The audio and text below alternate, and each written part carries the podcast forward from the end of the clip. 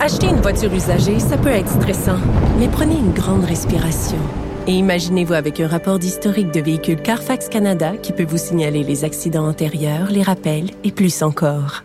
Carfax Canada. Achetez l'esprit tranquille. La Banque Q est reconnue pour faire valoir vos avoirs sans vous les prendre.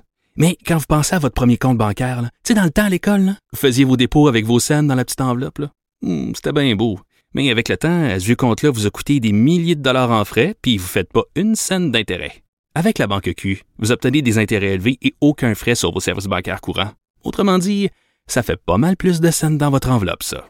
Banque Q. Faites valoir vos avoirs. Visitez banqueq.ca pour en savoir plus. Un adolescent de 17 ans poignardé. Une autre femme assassinée.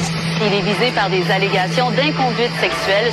Les formations politiques s'arrachent le vote des familles. Comment faire fructifier votre argent sans risque? Savoir et comprendre les plus récentes nouvelles qui nous touchent. Tout savoir en 24 minutes. Avec Alexandre Morin-Villouellette et Mario Dumont. En manchette dans cet épisode, explosion à Saint-Roch de l'Achigan. Trois personnes manquent toujours à l'appel. Une femme passe la nuit sur le plancher des urgences avec l'appendice perforé. Près de 30 heures d'attente. Le risque de récession au Québec est toujours de 50% pour l'année 2023, selon le ministre des Finances Éric Girard. Et la Trump Organization condamne à payer 1,6 million de dollars d'amende. Tout savoir en 24 minutes. Savoir en 24 minutes.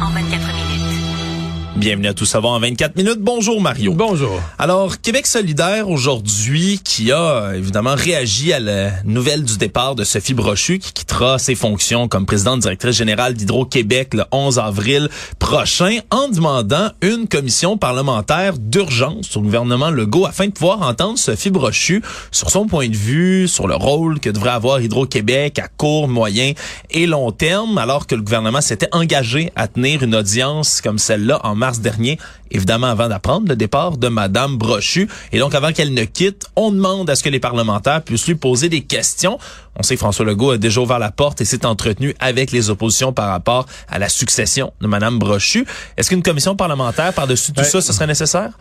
Ben, en fait, euh, je suis certainement pas contre l'idée d'une commission parlementaire sur l'avenir d'Hydro-Québec. En fait, le départ de Mme Brochu euh, cette semaine, dans le fond, a amené une grande discussion au Québec là, sur Hydro-Québec, sur l'avenir d'Hydro-Québec, euh, sur est-ce qu'il faut... Ben, euh, François Legault, lui, il l'affirme. Il dit ça nous prend un prochain président qui sera en mode développement. Donc, forcément, Hydro-Québec sera en mode développement, croissance de sa production, basée sur le fait qu'on veut électrifier les transports, les transports en commun, euh, électrifier les, euh, les industries, les procédés industriels. Mais euh, l'idée d'entendre Sophie Brochu, je suis comme moins sûr dans le sens que elle s'en va, là.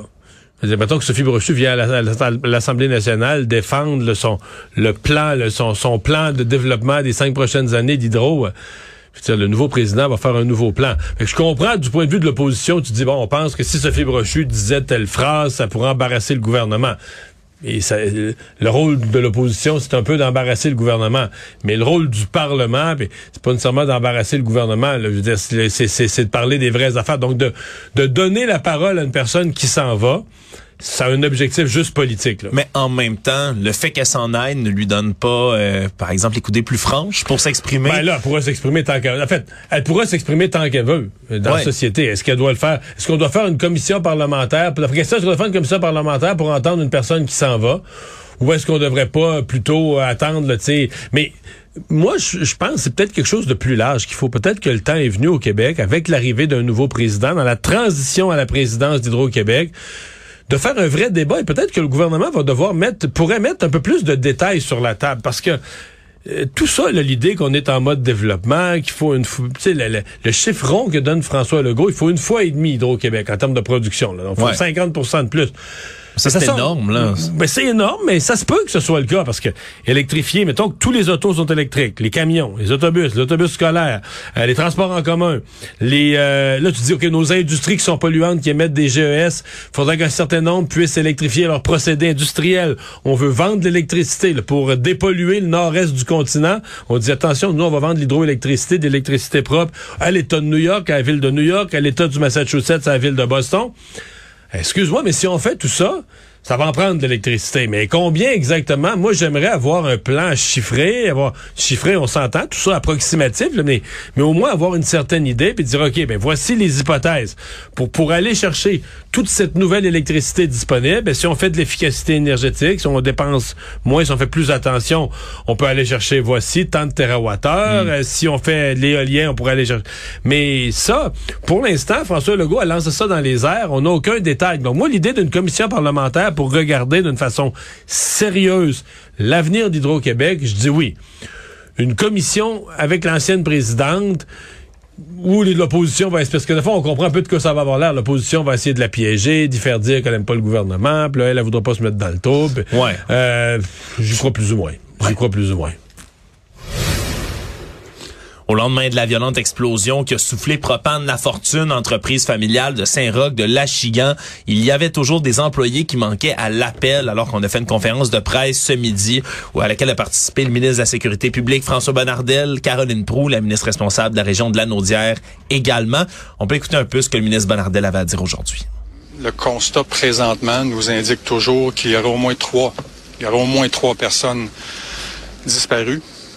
Je peux rien vous confirmer pour le moment. Euh, le site, comme vous le savez, euh, est sécurisé. Le travail va commencer dans les dans les prochaines heures, sinon les prochains jours, pour sécuriser. Et, euh, et ce que la Sûreté du Québec vous confirmera dans, dans les prochaines minutes. Donc, euh, sécuriser les lieux par, en raison des fortes précipitations de neige qu'il y a eu également. faut s'assurer que le site soit sécurisé, nettoyé, déblayé. pour ne pas nuire à l'enquête entre autres la, la, la recherche des, des corps là Ouais, la recherche des corps, qui risque d'être déjà complexe le laboratoire des sciences juridiques est là, là. Ouais, ils sont sur place parce que quand des corps brûlent, on parle de ces trois personnes qui manquent toujours à l'appel. Faut comprendre qu'on risque de les retrouver en bien piteux état et décédés dans cet incendie. Donc oui, il faudra retrouver les corps, mais aussi pour comprendre c'est quoi l'origine de cette euh, de cette explosion suivie d'un incendie. Pour l'instant, là, il y a enquête de la, du coroner, enquête de la CSST, il y a, y plusieurs, euh, plusieurs aspects différents. Là. Ouais, sécurité incendie aussi. Qu'est-ce qui a allumé tout ça? Pour l'instant, il n'y a aucune preuve que ce serait d'origine criminelle. Rien qui laisse porter à croire de ce côté-là non plus. Donc, on va continuer à, à voir ce qui a pu causer tout ça parce que une explosion dans une, dans une boutique de propane comme celle-là, l'incendie après est absolument terrible. Puis tous les témoignages qu'on a entendus Ouais. depuis vont dans ce sens-là.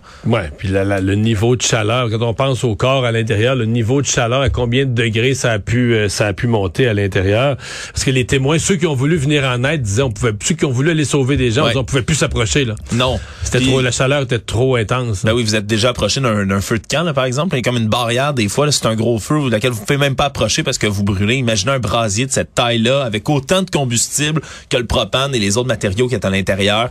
Non, ça s'est vraiment transformé en brasier, puis malheureusement... Et il y a les porte-paroles de la famille aujourd'hui, de la famille La Fortune, qui ont pris la parole très, très, très émotif. euh, bouleversé par les événements, là, événements qui ont été qualifiés d'ailleurs par le ministre Bonardel là, de tragédie incommensurable. Actualité. Tout savoir en 24 minutes. On a parlé plus tôt cette semaine d'un homme qui avait dû passer une nuit sur le plancher des urgences, un homme euh, atteint d'un cancer, qui faisait une pneumonie à ce moment-là, qui avait de la difficulté à respirer, pour lequel on n'avait aucune civière. Eh bien, on a un deuxième cas qui est rapporté, une femme euh, qui s'est rendue le soir du 5 janvier à l'hôpital Anna Laberge de Châteauguay, Marise Schnick de son nom, qui elle euh, était vraiment en douleur, avait très très mal. Ce qu'on faut comprendre, c'est qu'à ce moment-là, on le savait pas encore, mais elle avait l'appendice perforé. C'est dangereux en plus, là, parce c'est qu'il y a un empoisonnement possible à par l'intérieur. là. Ouais, et au final, ça va y avoir pris 40 heures d'attente aux urgences dans deux hôpitaux différents. Parce que là, elle a attendu, tout ce qu'on lui donnait, c'était des Tylenol, des Manox tous les 4 heures, passer la nuit complète là, au sol, couché à terre, tordu de douleur. Et on lui a dit finalement là, le matin que c'était 30 heures d'attente encore qui allait être nécessaire avant qu'un médecin la voie. Et jamais on lui a demandé, là, offert de passer une échographie pour comprendre ce qu'elle avait à ce moment-là. Et donc, ça l'a poussé à se diriger vers un autre hôpital, en espérant que ce soit moins long. Déjà passé une nuit, on te dit que tu as 30 heures encore à attendre. Ben, est allé à l'hôpital Barry Memorial Dormstown, en Montérégie. 11 heures d'attente sont nécessaires encore une fois avant une échographie. Et là, on confirme qu'elle va devoir être opérée. Mais là, faut qu'elle attende encore une autre nuit avant qu'elle se fasse transférer un troisième hôpital où là, un spécialiste va pouvoir l'opérer. Donc, ce sera fait finalement. mais là, Armstrong, c'est un petit hôpital. Après, ils font pas ce genre de chirurgie-là. Ils ont pas de... Ouais, puis déjà, dans le petit hôpital, c'était 11 heures d'attente juste pour avoir l'échographie en question. Et là, le 6 de la Montérégie-Ouest s'est excusé, évidemment, auprès de la patiente, auprès de sa famille, en disant que le 5 janvier, là, c'était probablement la journée la plus difficile de tout le temps des fêtes. Et donc, c'est une autre histoire qui s'ajoute, si on veut, là. Non, mais c'est plus ces petites histoires. Les gens, les gens dorment à terre, les gens couchent à terre. Le tri, le tri aux urgences, il sert à quoi, là? Comment ben, ça, au tri, on n'a pas vu euh, un niveau de douleur abdominale euh, si élevé? Appendice perforé, oui, vous, allez, vous, avez, vous venez d'attendre 12 euh, heures, il en reste on, on, nous dit que le tri sert à ça, d'éviter, par exemple, que des cas graves, des gens dont l'état pourrait se détériorer considérablement, qu'on les laisse passer. Ouais. On l'a échappé dans ce cas-ci. Là. On l'a échappé au cours des dix derniers jours. le taux d'occupation des salles d'urgence au Québec est à peu près 130% encore. Donc, ça, ça a descendu par rapport à certains euh, pics, disons-le, pendant le temps des fêtes, mais c'est loin d'être réglé, là, cette crise aux urgences l'entraîneur d'hockey mineur qui avait sauté sur la glace en décembre dernier à l'aréna de Côte de Beaupré. Je sais pas si tu te souviens de cette histoire, Mario, des images qui ont été captées par une caméra de surveillance le 18 décembre, un match qui opposait des jeunes de 13-14 ans, le niveau là, midget 15B, les Boucs de Québec Centre qui visitaient les aigles de Côte Beaupré, île d'Orléans. Et là, après qu'il y a eu un joueur qui, qui fut rudoyé, là, vraiment plaqué très sévèrement sur la glace, mais on voit l'entraîneur des Boucs qui rentre sur la glace en courant puis comme au football, se jette, le plaque littéralement le joueur qui vient de commettre la faute. Et comme dans, ça... Dans une des scènes les plus bizarres, là, parce que comme l'homme court, puis il est un entraîneur, c'est certain que n'importe qui qui regarde ça pense il s'en va au secours de son joueur. Là. Oui, puis moi-même qui ai déjà joué au hockey sur glace, qui a arbitré aussi, c'est une scène qu'on voit souvent là, quand un jeune qui est étendu au sol en hockeyeur, mais il y a des gens du banc qui se ruent à son chevet pour tenter de voir s'il est correct. Mais le problème, c'est qu'il s'arrête pas à côté du joueur qui est à terre. Il s'en va en plaquer un autre. Et donc, c'est des images qui ont fait un peu le tour du Québec. Et finalement, le comité de discipline d'Interligue Québec-Beaupré-Charlevoix s'est rencontré mardi et ont décidé aujourd'hui là de suspendre cet instructeur 10 ans de temps pour avoir commis ce geste. Il n'y avait pas de jurisprudence sur lesquelles se baser. C'est ça qui est assez spécial dans ce cas-ci parce que euh, pour certains là-dedans, en 40 ans, le préfet de la Ligue explique qu'il n'a jamais vu un cas comme celui-là et donc il savait pas vraiment exactement quelle sentence imposer. Mais donc, une suspension de 10 ans comme ça, de manière effective, mais ça le bannit à vie parce que on peut être entraîneur pendant que son enfant est dans la ligue. lui, c'est le père d'un des enfants, justement. Et donc, dans 10 ans, on peut comprendre que son fils ne jouera plus dans cette ligue de hockey. Donc, de manière effective, il est banni à vie. C'est quand même... Mais il n'avait pas vraiment le choix, là. Non, non, effectivement. C'est tellement un cas qui est inusité. Ouais, c'est un cas gros, flagrant. C'est des jeunes de 13-14 ans. Ouais, mais un cas gros et flagrant dans une période où on dit on veut... Euh, on veut changer le comportement, on veut mettre un terme à ces genres d'affaires-là, on veut améliorer ce qui se passe dans ces arénas. Euh, Hockey Québec s'est donné le nouveau président, le nouveau directeur général, pardon, Jocelyn Thibault s'est donné un mandat euh, de, de, de, changer le, le comportement, etc. Ah, tu t'as pas affaire à un parent, t'as affaire à un entraîneur. Oui, qui vient geler un jeune. Oui, mais qu'est-ce que tu peux faire d'autre? Si tu prends pas des sanctions dans ce cas-ci, t'en prendras jamais. Là. Savoir et comprendre. Tout savoir en 24 minutes un cyberprédateur qui a été coincé en novembre 2017 par nos collègues de l'émission JE Mario qui s'était fait passer pour une ado de 14 ans. Eh bien, ce prédateur, là, Rémi Richard, a été condamné à 16 mois de prison par la juge qui a jugé que même s'il n'y avait pas eu de victimes réelles, il faut absolument dissuader tous ceux qui seraient tentés de faire du leurre de mineurs en ligne. À l'époque, M. Richard, le 56 ans, s'était créé un compte sur l'application Periscope et avec la avec une personne qui se présentait comme une adolescente de 14 ans. La discussion était rapidement venue sexuelle. Sur la webcam, il se serait masturbé également. Il se serait ensuite déplacé vers un stationnement croyant rencontrer l'adolescente, sauf qu'il est tombé, évidemment, sur l'équipe de l'émission JE, a échangé avec le journaliste brièvement et puis est reparti. À moins, aimé ça, là. Ouais, c'est sûr que ça, ça fait réagir. Ça l'a refroidi. Ça refroidit ses ardeurs, c'est le bon terme. Et la police est à l'écoute, Mario. Faut croire qu'ils écoutent l'émission JE parce que ça les a permis d'identifier formellement Richard, qui lui, par la suite, a plaidé coupable de l'heure d'avoir transmis du matériel sexuellement explicite à une personne qu'il croyait mineure. Et lui, lorsqu'il a rencontré des thérapeutes, là, il a nié toute attirance sexuelle sur des adolescentes. Dans le rapport, on dit que c'est possible qu'il ait eu un passage à l'acte parce qu'il croyait avoir une gratification sexuelle immédiate, rapide et facile avec quelqu'un de vulnérable. Mais au final, il y a une probation de deux ans. Il va être inscrit, il va être inscrit dans le registre là, des délinquants sexuels pour une période de 20 ans. Pour les dix prochaines années, pas de contact avec les enfants, interdiction de trouver dans des parcs et des piscines, banni deux ans de réseaux sociaux, forums de discussion en ligne. Donc même s'il n'y a pas eu acte finalement, ben on prend ça très très au sérieux du côté de la justice.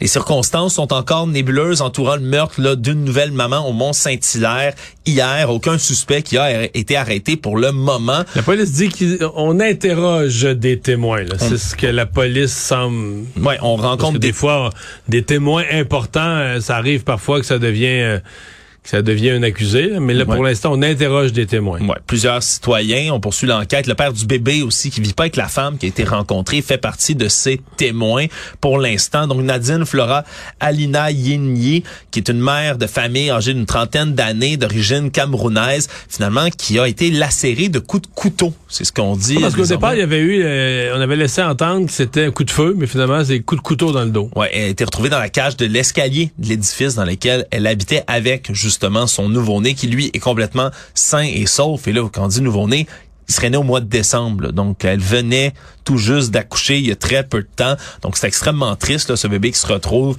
pas orphelin nécessairement, mais sans mère à son très jeune âge. Donc, on va poursuivre un peu cette... Euh, cette enquête, mais une réaction qui est très forte dans la communauté. Elle travaillait, euh, Nadine Flora, comme préposée aux bénéficiaires dans une résidence personnes âgées du groupe Maurice. Donc, on a réagi du côté là, du groupe en euh, Ce que je comprends, c'est qu'elle était, elle était entrée en 2020, là, dans l'année de la pandémie où on cherchait du monde, on avait besoin d'urgence de, de préposés aux bénéficiaires qui viennent en renfort, est arrivée à ce moment-là. Faisait partie de ces gens qui ont décidé de rester, là, vraisemblablement, là, dans leur réseau après la pandémie. Donc, c'est extrêmement triste, cette histoire, et donc on suit suivra avec attention l'enquête des policiers dans cette affaire. J'espère qu'on aura une arrestation. Le risque de récession en 2023 est de 50% encore selon le ministre des Finances, Éric Girard, lui qui prévoit que s'il y a récession, si seulement si en 2023, ça devrait plus être dans la deuxième moitié de l'année que la première, alors qu'il euh, c'était le lancement du bilan de la fiscalité de la chaire en fiscalité et finances publiques aujourd'hui. Eh bien, monsieur Girard s'est remis à spéculer un tout petit peu sur le genre d'année qu'on risque d'avoir en économie au Québec. Donc, le facteur le plus important à surveiller est évidemment la vitesse avec laquelle l'inflation va diminuer, selon lui, puisque ça diminue rapidement mi-année, on pourrait avoir une baisse des taux également, ce qui pourrait diminuer l'effet, le ralentissement économique et autres, mais dit que c'est quand même envisageable, mais surtout si les États-Unis sont pas en récession au premier trimestre, mais c'est plus certain encore que ça risque d'être au deuxième là, pour nous, si et seulement si ça arrive. Mais je, je, je écoute, on, rien de plus difficile à prédire que l'économie, mais je regarde un peu tout ce qui se dit aux États-Unis, ce que le ministre dit aujourd'hui.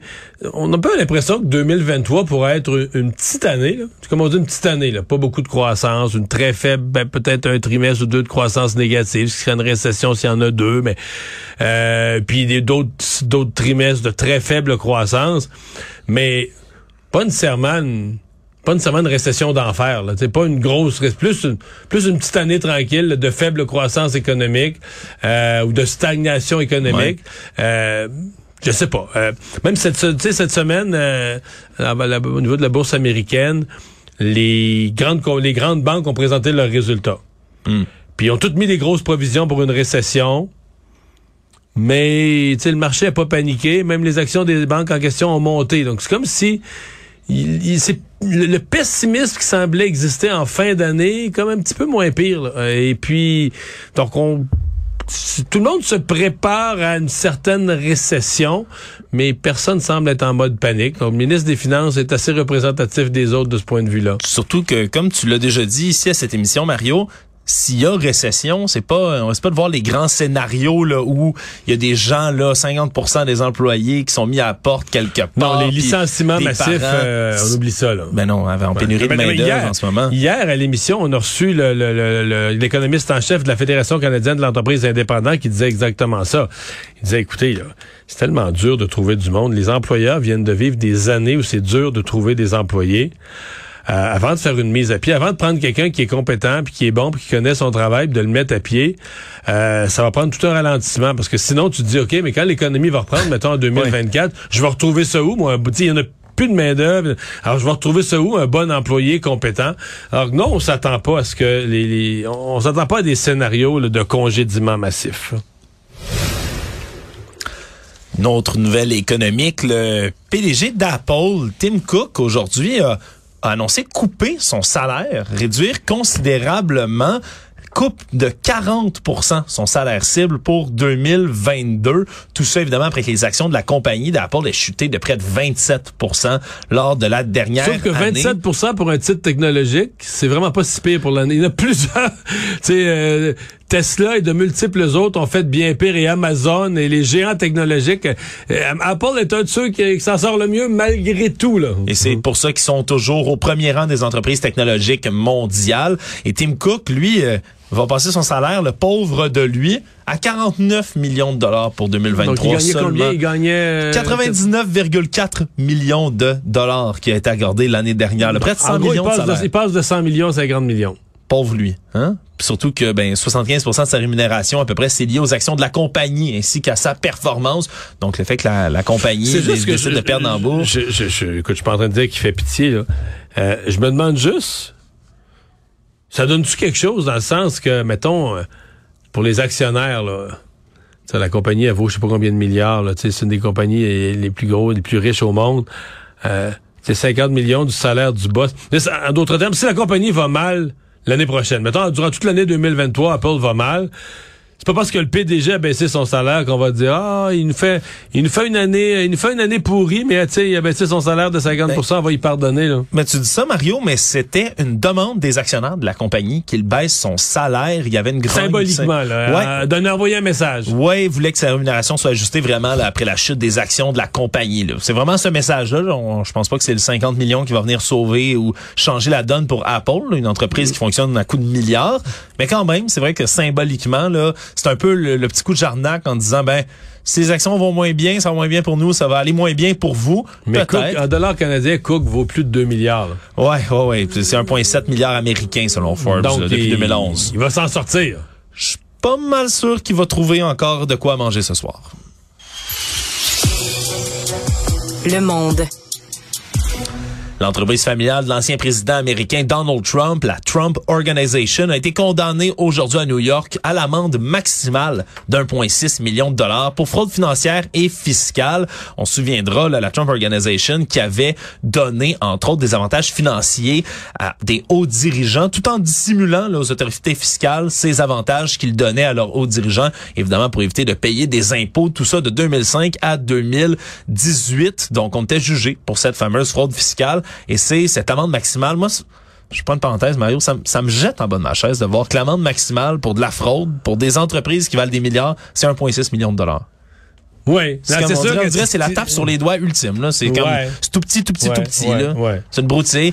Mais dans le cas de Trump, c'est bien plus le c'est bien plus l'opprobre public, la honte publique puis que la que le million. Là. Ouais, mais surtout qu'il y a encore et toujours là une, un procès encore plus vaste au civil qui va venir cette année pour une affaire différente de fraude financière. Donc, ce n'est pas fini pour la Trump Organization, mais faut dire qu'en marge de tout ça, ben, un ancien directeur financier historique de la société, là, Alan Wissenberg, lui a plaidé coupable à 15 chefs d'accusation et a été condamné cette semaine, un peu plus tôt, 5 mois de prison ferme, plus de 2 millions de dollars d'amende. Donc, lui, personnellement, une plus grosse amende que la Trump Organization en tant que telle. Donc, donc oui, la justice a sévi dans ce cas-ci, mais faire de suivre les autres procès. Là, 2023 risque d'être justement l'année des, des procès, des séances qu'on de faire. pas que ça distrait M. Trump et que lui est supposé être tout concentré sur une campagne à la présidence? Oui, puis c'est... Ça qu'il fait pas beaucoup campagne. C'est drôle, depuis qu'il a annoncé sa candidature au mois de, au mois de novembre, mi-novembre, On dirait qu'il fait rien. On dirait qu'il est pas. On dirait qu'il a annoncé sa candidature juste pour essayer de calmer toutes ces, ces poursuites contre lui, pour qu'on se dise, ah là, on peut, peut pas poursuivre un candidat à la présidence. Ouais, mais c'était sa tactique, c'est ce qu'on peut comprendre assez parce facilement. Parce pas campagne pantoute. Hein? Ben, il est sur Truth Social, Mario. Là. Ah, il écrit ouais. tellement de choses sur son média social sur, lequel. réseaux- sur son réseau social. Ben oui, ouais, ben oui, sur ben lequel il y a pas Wow. tant de monde que ça. Non, t'as as bien raison qu'il le fait pas. euh, Qui vote déjà à 100 pour lui, là. Ouais, c'est Fait pas que- quelqu'un qui fait beaucoup campagne pour l'instant, mais là, au fur et à mesure qu'on va se rapprocher de 2024, on le risque de, de, de devenir, il risque de devenir plus virulent, mais surtout, je pense qu'il va falloir attendre qu'il y ait. Monsieur Trump, c'est quelqu'un qui attaque, hein, Mario, qui est habitué Ouais. là, il se défend pas beaucoup, il attaque plus qu'autre chose. Il va falloir attendre de voir d'autres candidats, je pense, se lancer dans la course avec attaque. lui, pour que là, Ouais, pas soudainement, tellement un il homme de, pro- embarque. de programme et d'idées, hein. Non, il va être plus là, je pense, pour dénigrer les gens qui vont oser s'opposer à lui. En terminant, Mario, ce matin, il y avait des files dans le centre-ville de Montréal, des centaines de personnes qui attendaient pour mettre la main sur un tout nouveau produit, les nouvelles chaussures de Nike, une collection en hommage au bagel montréalais qui s'appelle des souliers Dunklo Montreal Bagel de Nike, sur lesquels c'est une semelle qui est beige et blanche, logo bleu royal comme le drapeau du Québec, mais surtout des motifs de grains de sésame partout sur le soulier. Et c'est un illustrateur montréalais là, qui, qui est connu sous le nom de Chien Champion, qui a fait tout, euh, tout la- le design de la boîte sur lequel on voit littéralement le paysage montréalais, les bâtiments, le Mont-Royal et autres. Très, très beau Parce design. que les souliers, si tu regardes vite puis de loin, tu, tu, tu vois pas le bagel, là. Ouais, faut, faut regarder un peu les petites graines de sésame dessus. Il faut fixer les souliers de quelqu'un pour le voir, mais c'était très populaire là, ce matin. Il y a des gens qui étaient là déjà à 6 heures du matin en file, une trentaine de personnes qui avaient amené des couvertures, des chaises, des sacs de couchage pour être certains de mettre la main sur les paires qui valent à peu près 160 dollars de ces souliers-là,